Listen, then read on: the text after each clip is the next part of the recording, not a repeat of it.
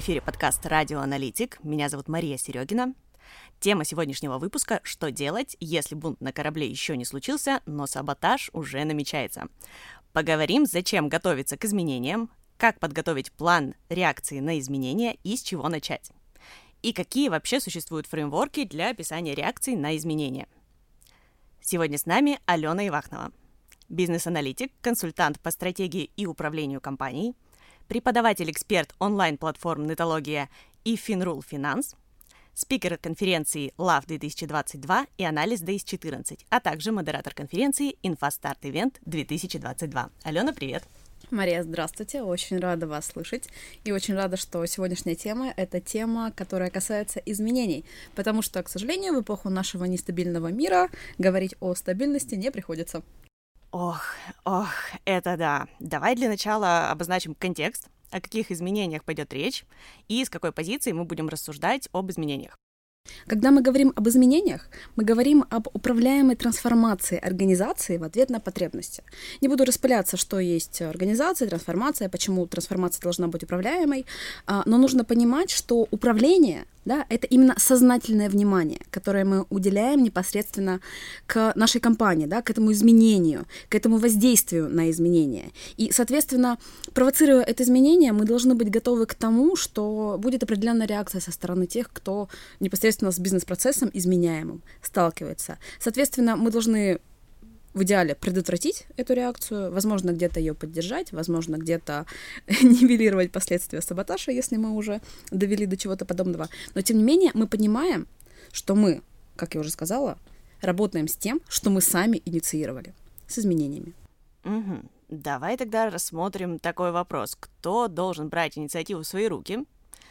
А, как минимум, чтобы изменения происходили, а, как максимум, чтобы они происходили по плану. Если мы говорим об изменениях, то мы можем работать как с внутренней проектной командой, так и с внешними консультантами. Но в целом э, пул лиц примерно одинаковый. Во-первых, это координатор изменений или, может быть, менеджер изменений. Это часть именно проектной команды, которая у нас инициирует э, трансформацию. Соответственно, именно этот человек, э, как правило, отвечает за управление аспектами внедрения, соответственно, и реакцией на изменения, и предположениями, какие, э, какая реакция у нас возможна от наших сотрудников, э, и, соответственно, э, это тот человек, который берет инициативу в свои руки. Однако точно так же у нас есть и контролер изменений. Это тот сотрудник, который принимает или отклоняет изменения. Это чаще всего верхнеуровневый менеджер, может быть директор, может быть член правления, да, но тем не менее это тот человек, а, который является верхнеуровневым владельцем этого бизнес-процесса. А, порой это группа сотрудников, а, но иногда это рецензент, то есть все зависит от того, какая у нас организация. Но мы должны знать, что менеджер, ну или контролер изменений и тот человек, который у нас это изменение подтверждает, а, работают сообща. Потому что если нет согласия в этой команде, то не будет согласия и далее. Затем мы должны сказать про заинтересованных лиц, а, про стейкхолдеров. А, они точно так же вместе с разработчиками, со специалистами службы поддержки, с менеджерами по эксплуатации этого решения принимают участие в непосредственно работе. То есть от них мы тоже можем э, ждать какую-то реакцию на изменения. Ну и, конечно же, это могут быть менеджеры по работе с клиентами, специалисты по информационной безопасности, какие-то инженеры сетевые, не сетевые. Э, фактически мы берем бизнес-процесс, моделируем его, смотрим на всех, кто у нас завязан на этом процессе, и понимаем, что все эти люди могут э, дать какую-то реакцию на изменения получается такой довольно э, большой список э, сторон, которые в изменениях участвуют.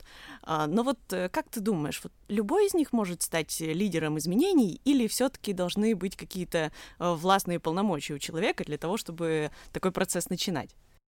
Если мы говорим про властные полномочия, то они могут быть как явными, так и неявными. То есть а, серый кардинал нашего коллектива может подковерно устроить что-то, что будет саботировать нашу трансформацию.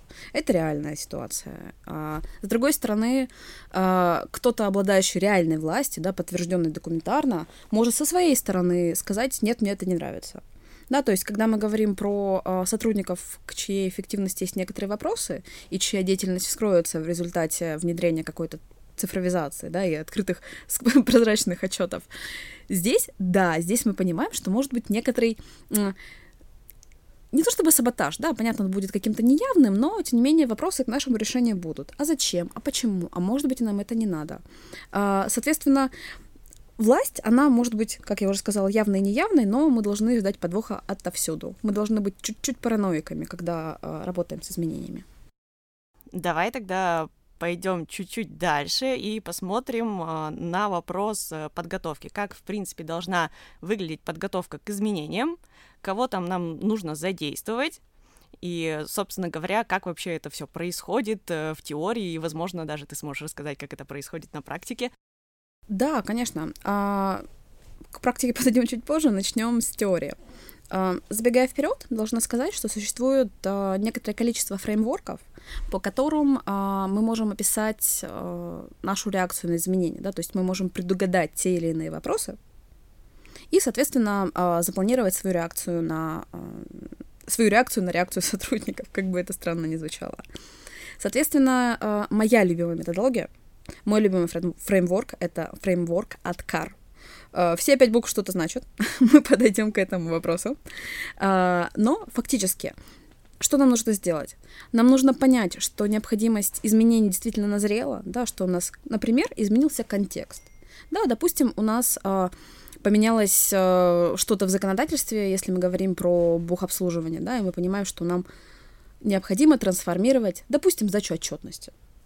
Э, соответственно, с другой стороны, нам нужно, опять же, по методологии Откар, э, нам нужно поддержать желание сотрудников участвовать в изменениях и поддерживать их. А, так как если мы будем насильно причинять добро и наносить радость, ничему хорошему это не приведет. А, как именно мы можем поддержать это желание? Мы можем, как минимум, дать сотрудникам знания, как действовать по-другому.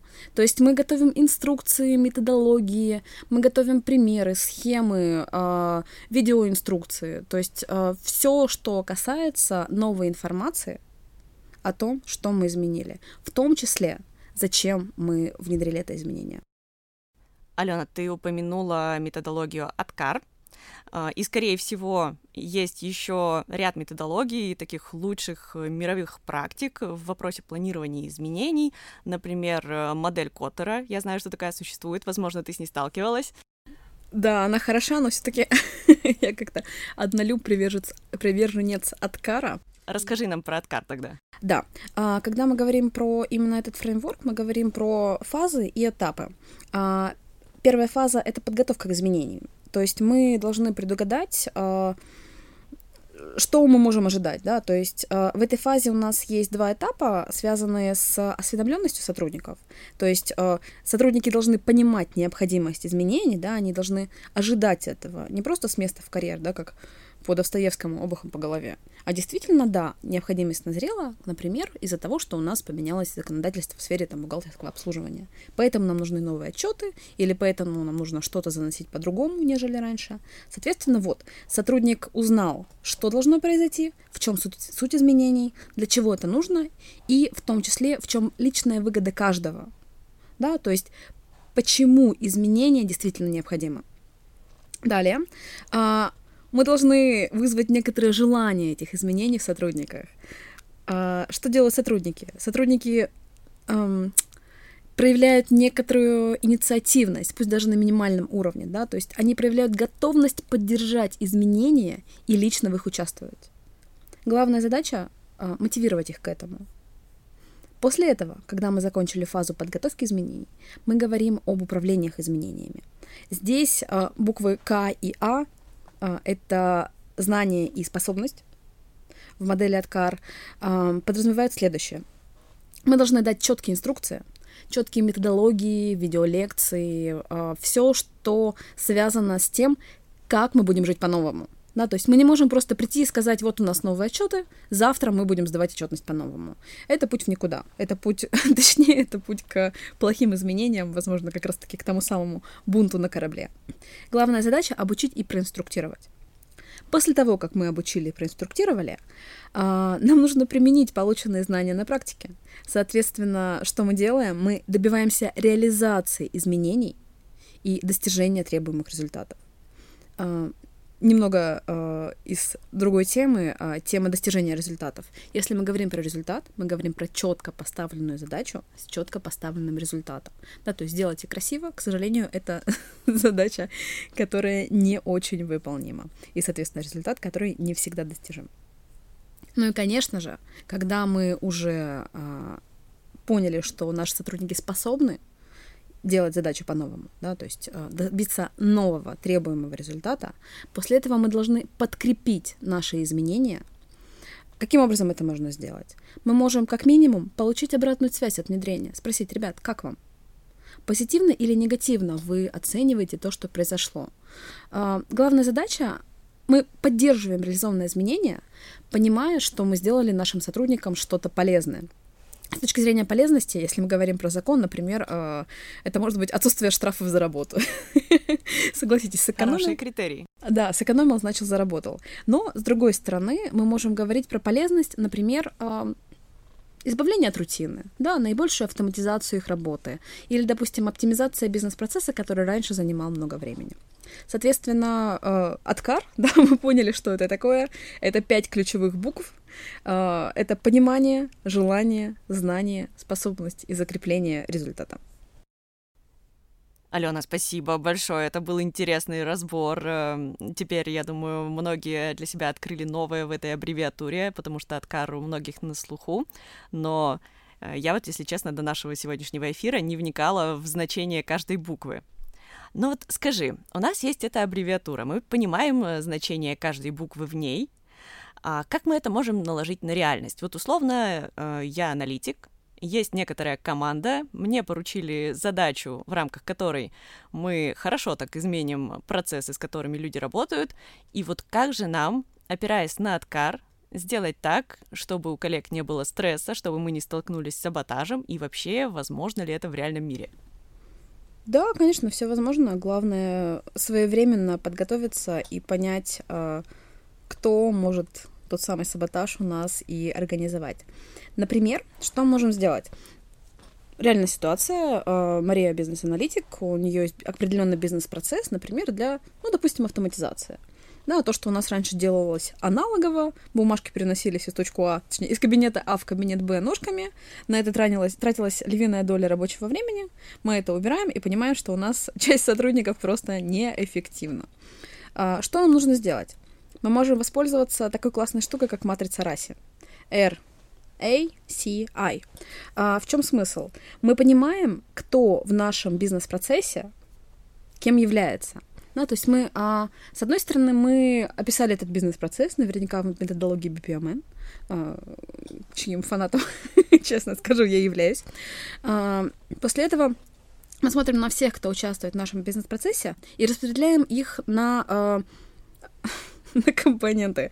А, мы смотрим, кто у нас ответственный за работу, да, кто у нас выполняет задачу, кто у нас ответственен за результат, тот, кто принимает эту работу, да, кто, кому это нужно, да, кто несет ответственность за результат, а, кто у нас консультирует, а кто информирует. Разница в консультации и информации, соответственно, это а, информация это тот, кто в курсе, что это делается и э, что это что-то происходит, да, а консультация, э, консультирующий человек, это тот человек, который может, например, нам описать этот бизнес-процесс и ответить на наши вопросы. Так вот, понимая, кто есть кто, мы можем заранее предугадать, например, что э, мы выяснили, да, что у нас этот бизнес-процесс, оптимизация и автоматизация этого бизнес-процесса у нас вскроет определенное количество пустого рабочего времени сотрудников.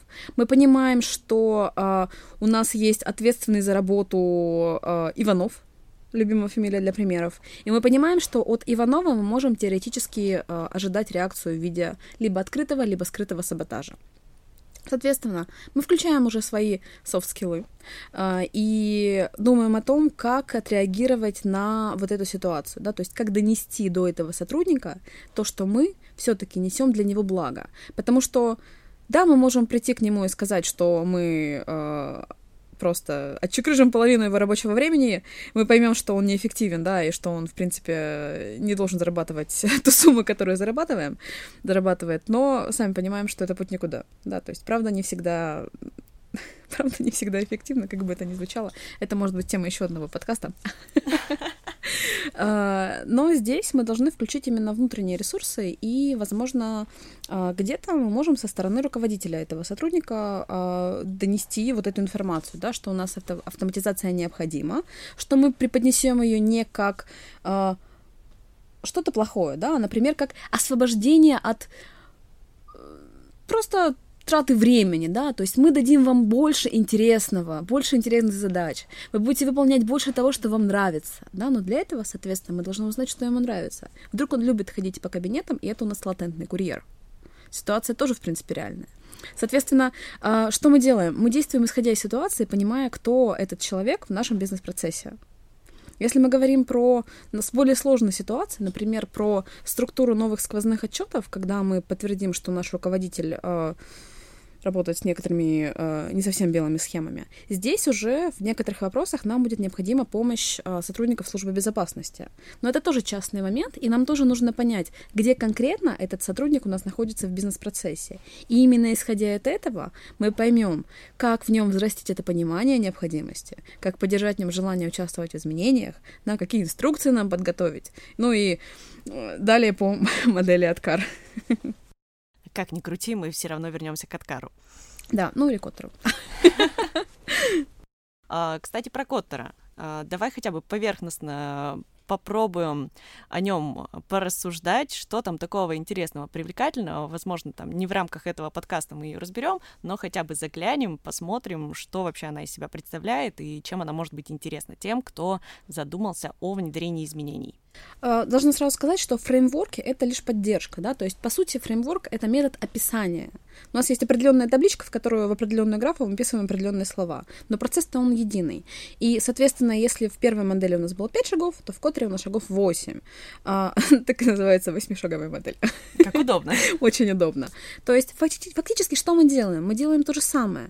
Мы формируем у сотрудников а, необходимость изменения, мы организовываем группу поддержки, этих изменений.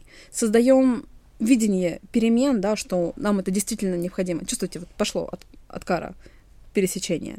Затем а, мы должны открыто говорить о том, чего же мы хотим добиться, да, вот эти вот те самые цели, поставленные, возможно, по смарту, возможно, не по смарту. Это тоже тема для отдельного подкаста обсуждения эффективности смарта. Но, тем не менее, а, чего нет в Откаре, в модели изменений Коттера, мы удаляем препятствия. То есть мы действительно говорим о том, какие э, возможные теоретические сложности у нас могут быть, да, и как мы будем с ними бороться. Точно так же очень интересный шаг, шестой шаг э, восьмишаговой модели, это э, краткосрочные победы. То есть мы должны дать какой-то маленький шаг и маленький результат. Да? То есть мы подтверждаем, что то, что мы делаем, может быть, наша глобальная система новой отчетности будет хороша, когда мы создадим один маленький, небольшой, э, легкий, но упрощающий жизнь отчет.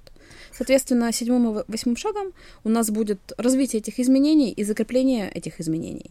Закрепление этих изменений, как я уже говорила, например, обратная связь, спросить фидбэк. А, слушай, это интересное, интересное такое э, расширение тех пунктов, которые были в Откаре. Мне на самом деле очень понравился пункт номер шесть, связанный с краткосрочными победами, потому что я совсем недавно э, слушала один из подкастов, где рассказывали, почему в сфере IT так популярно выгорание среди разработчиков. И там рассказали такой интересный момент, что в большинстве своем это возникает из-за того, что люди не видят результат своей работы. Они пишут программный код, какой-то маленький кусочек большой системы и абсолютно не понимают, что с ним дальше происходит. Да, соответственно, здесь вот этим маленьким шагом, да, то есть мы даем маленький шажок и маленький результат, который будет ощутимо влиять, может быть, не так ощутимо на самом деле, но тем не менее мы даем видимость этого результата. И мы этим вот этой видимостью мы подтверждаем то, что наше изменение, оно э, позитивно, да, положительно скажется на всей системе. То есть мы, возможно, в какой-то степени действуем в формате профилактики выгорания нашего изменения. Нашего лидера изменений. Да, нашего лидера изменений. Чтобы он не стал фениксом. Действительно, мы не хотим фениксов в коллективе. Алена, тогда э, такой вопрос лично от тебя, не от э, Коттера или еще кого-нибудь. Э, что бы ты порекомендовала, какие шаги предпринять человеку, который встал на путь внедрения изменений, неважно, он там наемный специалист или это его бизнес, э, с чего начать, на что обратить внимание, с кем пообщаться, кого вовлечь в процесс, и вообще, нужно ли кого-то вовлекать, или можно в одиночку с этим справляться, просто со всеми договариваться, а, смотреть, э, что написано в лучших фреймворках и добиваться успехов. Какие твои рекомендации? Должна сказать, что, к сожалению или к счастью, в одиночку изменения не добиться. Вы можете в одиночку описать, что вы хотите сделать, но по факту никто это делать не будет. Ну, может быть, если вы какой-то верхний уровень руководитель, и вас все боятся, но вряд ли тогда вы будете заниматься такими изменениями. В любом случае, вам нужна поддержка. И моя я думаю, главная рекомендация — это смотреть на окружение. Нужно внимательно проанализировать, с кем вы работаете, кто эти люди, в том числе вдаваясь в какие-то психологические особенности, а, вдаваясь, может быть, в какие-то личные цели этих людей. То есть мы должны понять, зачем они здесь. Для чего они здесь? Что им нравится? Что им не нравится? Может быть, то, что вы будете менять, да, как в моем примере, вдруг этот человек любит ходить по кабинетам. Ну вот любит и все, а вы лишите его этой возможности а, под предлогом того, что вы лишите его рутины. Соответственно, понятно, что здесь человек находится на своем месте, но из-за вот этих вот вроде бы маленьких-маленьких деталей а, этот человек может вам провалить все внедрение изменения. Поэтому да, моя главная рекомендация — работайте с людьми, потому что люди — это те, кто будут ваши эти изменения и э, исполнять. Это интересная, интересная мысль. Э, она меня сейчас подвела к еще одному вопросу. Э, вот смотри, у нас всегда на чаше весов э, стоит две вещи. Это наше человеколюбие, наша эмпатия и бизнес, прибыльность, эффективность. Как нам сделать так, чтобы наше внедрение изменений не пошатнуло этот баланс, и мы смогли сохранить и хорошие отношения в коллективе, да, какой-то э, такой баланс и гармонию, когда людям комфортно, но при этом мы не просели в эффективности, мы не потеряли деньги, ну, понятно, в идеальной картине мира, да, мы не проседаем, не теряем деньги, все равно любые изменения влекут за собой какой-то эффект, иногда позитивный, иногда негативный, иногда долгосрочный, краткосрочный, а, но вот как, как к этому вопросу подойти, на что нам опереться? Может быть, нам нужно э, с собственником бизнеса поговорить, с ним как-то это обговорить, э, либо поговорить с коллективом, сказать, что, ребята, возможно, сейчас будет как-то некомфортно, у нас такой период турбулентности, когда у нас идут изменения, вот как к этому вопросу подойти? Релевантны все варианты. То есть мы можем подойти к руководителю, узнать его личное мнение. Мы можем собрать команду и объяснить, что да, вот сейчас у нас неопределенность. Мы можем какое-то время работать вот, вот в этой вот турбулентности, да, пристегните ремни, не покидайте своих мест, да, и будьте готовы к тому, что вас немного потрясет.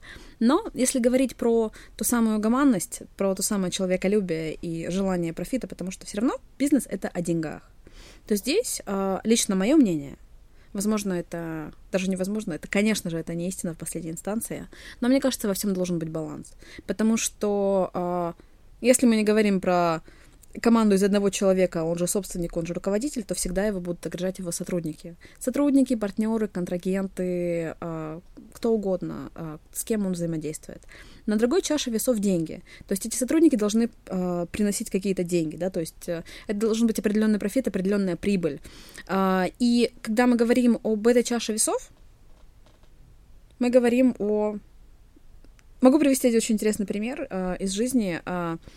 Один из проектов — это клиника. А, в клинике был небольшой колл-центр, колл-центр начал расширяться, и добавились дополнительные обязанности к сотрудникам колл-центра. То есть мы добавили информационную систему с довольно-таки большим массивом данных, а, добавили чуть больше а, разговоров с людьми, сотрудникам колл-центра, да, то есть донавешивали, донавешивали обязанности. И в какой-то момент выяснилось, что сотрудник колл-центра не готова, не может и не способна, понимаете, да, вот это вот три вещи, просто вот максимальный саботаж, да, она не хочет работать так, как мы ее просим. Варианта два. Первый вариант — уволить, потому что действительно это уже саботаж. Второй вариант — поговорить с человеком, спросить, что не так. Мы поговорили с этим человеком, я поговорила с этим человеком, и а, оказалось, что она устала. Она устала И она не может настолько много выдерживать вот эту вот клиентскую коммуникацию. Что мы сделали?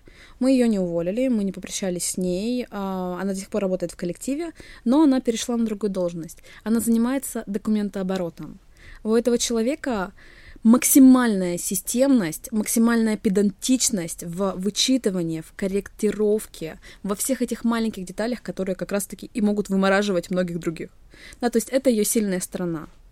И вот именно вот с этой суперсилой, которая была, ну, буквально чуть-чуть применима в ее предыдущей должности, мы и жили. И если бы не вот это внедрение изменений, согласно которому она вполне могла бы быть уволена, да, так как, как человек, который не готов исполнять новые обязанности, а, из-за этого мы вскрыли вот эту суперсилу. В чем суть? Разговаривайте с людьми.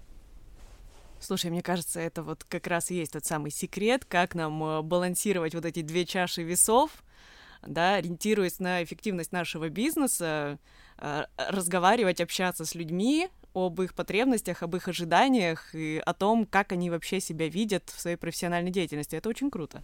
Да, соглашусь, коммуникация — это великая сила. Слушай, Алена, вот э, мы вроде с тобой начали там про изменения, да, про э, то, что надо там готовиться. А если честно, думала, что у нас, знаешь, будет с тобой такой разговор, и так у нас существует 33 методики, пункт номер один, да, а пришли к чему? Пришли к тому, что нужно общаться с людьми. Но это здорово. Да, да, soft skill ы. Мы опять можем, а, если у нас еще есть часа два, мы можем поговорить про важность софт и hard skill ов в работе бизнес-аналитика, но я думаю, мы оставим это на потом. Одна из моих тем была а, это приоритизация решений на одной из конференций. Фреймворков может быть, ну, 100, да, то есть я нашла порядка, например, 50 фреймворков по приоритизации. Но по факту если мы ни с кем не поговорим и будем знать просто этим, вот сами модели, да, у нас будет это 10, 20, 30 табличек, ну что мы с этим будем делать? Ну да, мы их заполним. Ну и что? Дальше. Вот что? Э, эксперт в области моделей. Вот, вот кто получится из нас. Да, эксперт в области моделей. Да, звучит двояко. На самом деле, да, это, это правда. Я еще, когда только-только подходила к изучению бизнес-анализа как такового, мне очень понравилась мысль, а, которую транслировал один из спикеров, которых я очень часто слушала на тот момент.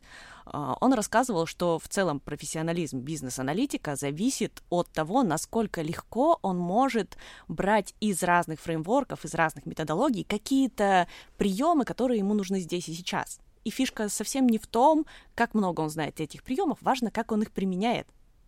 И неважно, там, применяет ли он их э, точно, как это описано в методологии. Главное, что они вот здесь и сейчас сработали и показали результат. И мы достигли цели.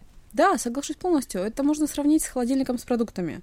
У тебя может быть все, что угодно. Там, не знаю, кость единорога, у тебя может быть 10 э, видов авокадо. Но если ты не умеешь это готовить, если оно просто лежит, да, ты это купил, да, ты выбрал срок годности, все хорошо, вроде бы продукты свежие. Но если ты не способен включить плиту, зачем это все? Ох, это, это было очень интересно. Алена, спасибо тебе большое. Я надеюсь, что этот выпуск э, послушает большое количество наших коллег. Они зарядятся этой энергией и углубятся в изучение методологии и прокачку soft skills, начнут эффективно внедрять изменения, не бояться этого процесса, что самое главное, потому что не бояться — это, наверное, пер первый шаг на пути к изменениям. Да, действительно, вы правы. И, Мария, спасибо вам за то, что пригласили. Было очень приятно поговорить с вами на эту прекрасную тему. И я надеюсь, это будет наш не последний подкаст. Конечно, это только начало. Я напомню, что у нас сегодня в гостях была Алена Ивахнова, бизнес-аналитик, консультант по стратегии и управлению компанией. Спасибо, что были с нами, и до встречи в следующем выпуске подкаста «Радиоаналитик».